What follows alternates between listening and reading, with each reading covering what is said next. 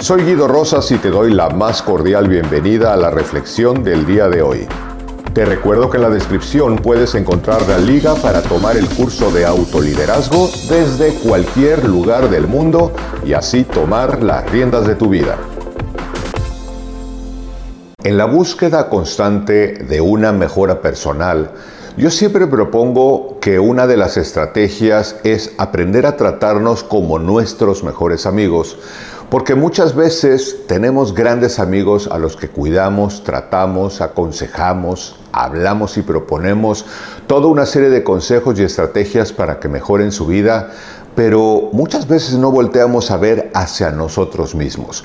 Te comparto cinco puntos sencillos y prácticos que pueden realmente a mirar voltearte, ayudarte a ver hacia adentro de ti mismo y sacar el mayor provecho de estos cinco puntos. Cuando estudiaba programación neurolingüística, una de las cosas que me llamó la atención fue la palabra o la herramienta de aprender a disociarte.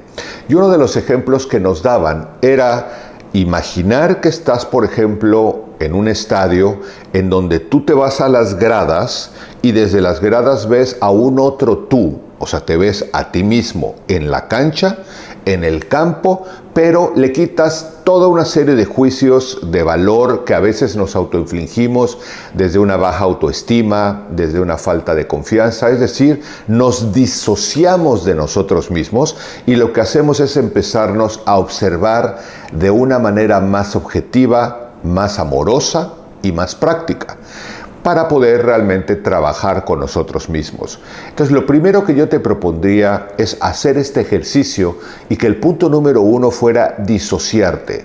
Imagínate, incluso lo puedes hacer en algún momento a solas, con los ojos cerrados, e imaginarte que estás frente a una persona idéntica a ti, que tiene la misma experiencia de vida, las mismas características, las que puedes apreciar como mismas cualidades y defectos, habilidades y falta de habilidades, etc.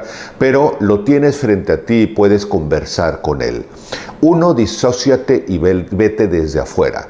El segundo punto es pues empieza por reconocer tres cosas que valoras de esa persona cuáles pueden ser las cosas que más aprecias, como que sea una persona confiable, que sea una persona siempre dispuesta a aprender, que sea una persona que siempre está desde la humildad obteniendo lo mejor de la vida, o cualquiera que puedan ser estas tres cosas maravillosas que tú ves de esa persona y que realmente las aprecias porque es una manera de fomentar nuestra autoconfianza y nuestra autoestima. El tercer punto es como buen amigo de esa persona, tres cosas que le propondrías mejorar.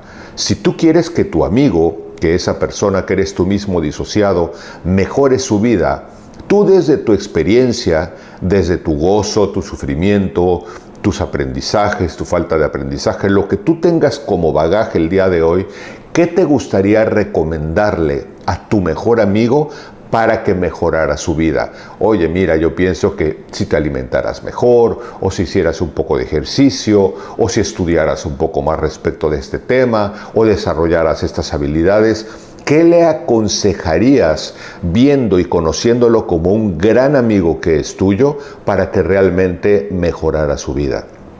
Y si piensas en estas tres cosas, las más importantes que tú pudieras considerar, pues por supuesto lo ideal es que todo el ejercicio lo vayan anotando para que entonces pasemos al punto número cuatro. ¿Qué puede hacer esta persona o qué está dispuesta a ejecutar o a aprender? Para hacer que eso pueda realmente llevarse a cabo y pueda realmente mejorar su vida. Mira, yo pienso que podrías estudiar esto o buscar tutoriales o buscar un buen libro o buscar un asesor o reconocer estas partes de tu vida que no has reconocido. Es decir, todo el tiempo estás aconsejando a ese ser tú del cual te has disociado como un amigo amoroso, como un amigo inteligente, como un amigo cariñoso, al que realmente le estás tanto reconociendo sus valores, como hablando de sus áreas de oportunidad, hablando de las actividades que puede hacer, las cosas que tiene que aprender, etc. Y la quinta pregunta es la que yo me gusta hacerme a mí y me gusta hacerle a todas las personas y que te la hago incluso yo en este momento. ¿Qué vas a hacer el día de hoy? Para que tu vida mejore. ¿Qué vas a hacer el día de hoy para que esto suceda? Cuando nosotros nos disociamos, porque a veces estamos tan asociados que no vemos desde la pasión, desde el dolor, desde el sufrimiento, toda una serie de cosas, muchas cosas que podemos ver cuando nos disociamos. Cuando yo estoy viendo a mí yo mismo afuera, estoy viendo justamente lo que he dicho, estoy disociado, enumero esos tres valores, esas tres cosas que no quiero que pierda mi amigo, que quiero que las recuerde siempre, las cosas que podría mejorar, las herramientas de lo que puede hacer o lo que puede aprender para hacerlo y por supuesto preguntarle qué vas a hacer el día de hoy para que tu vida empiece a mejorar sin excusa ni pretexto. Una persona que todos los días trabaja un poquito siempre va avanzando y siempre va adelante. Recuerda siempre que grandes proyectos empiezan por ideas y por pequeños pasos, por bosquejar, por pequeñas acciones, pero lo importante es emprender el camino, que es lo que nos lleva a la vida que deseamos. Reflexiona en esto y ponte en acción. Bienvenidos tus comentarios como siempre y espero que nos encontremos en nuestra próxima reflexión. Hasta pronto.